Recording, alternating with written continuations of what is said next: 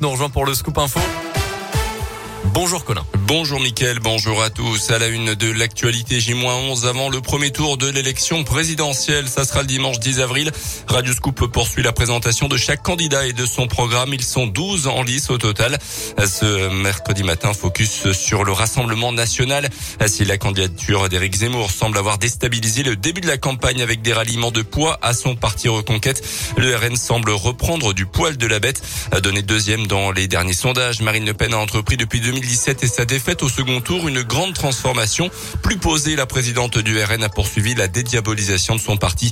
Michel Morel est conseiller régional du Rassemblement national. Vous savez, on a le droit de se tromper. Euh, ce qu'on n'a pas le droit, c'est de ne pas savoir le reconnaître.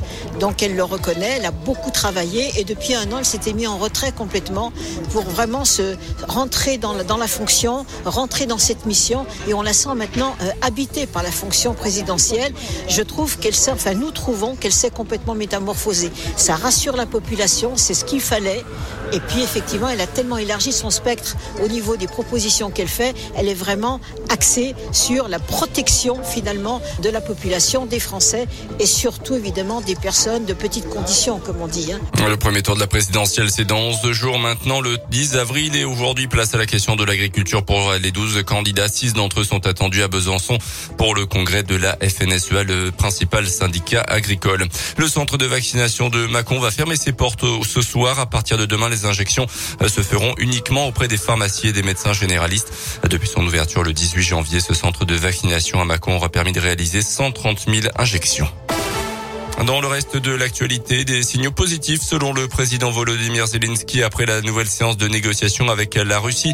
Une séance de discussion qui s'est tenue en Turquie. L'armée de Vladimir Poutine a annoncé hier son désengagement progressif des environs de Kiev, notamment se concentrant sur l'est du pays et la région russophone du Donbass. Les États-Unis invitent à la prudence quand même en parlant d'un simple repositionnement des soldats et non d'un retrait pur et simple.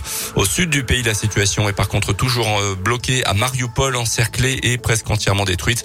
Des couleurs humanitaires ne sont pas possibles pour l'instant à Mariupol, a annoncé hier Emmanuel Macron après une heure de discussion avec Vladimir Poutine.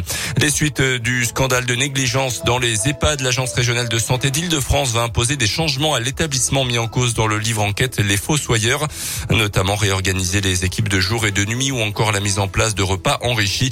Le groupe privé Orpea a assuré qu'il mettrait en place des changements dans les meilleurs délais et a présenté également ses excuses aux résidents et aux familles.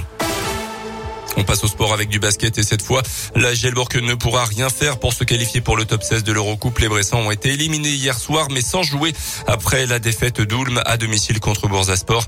Même si la jeu gagne ce soir contre Podgorica puis contre Bologne, la semaine prochaine, la marche sera de toute façon trop haute pour atteindre euh, ce fameux second tour de la compétition. Et puis du foot avec le carton des Bleus hier soir en match amical contre l'Afrique du Sud à Lille. 5 buts à 0, un doublé d'Mbappé, un 48e but d'Olivier Giroud sous le maillot tricolore. Trois buts du record de Thierry Henry et deux buts signés Ben Yedder et Gendouzi. On retrouvera les Bleus au mois de juin pour la Ligue des Nations.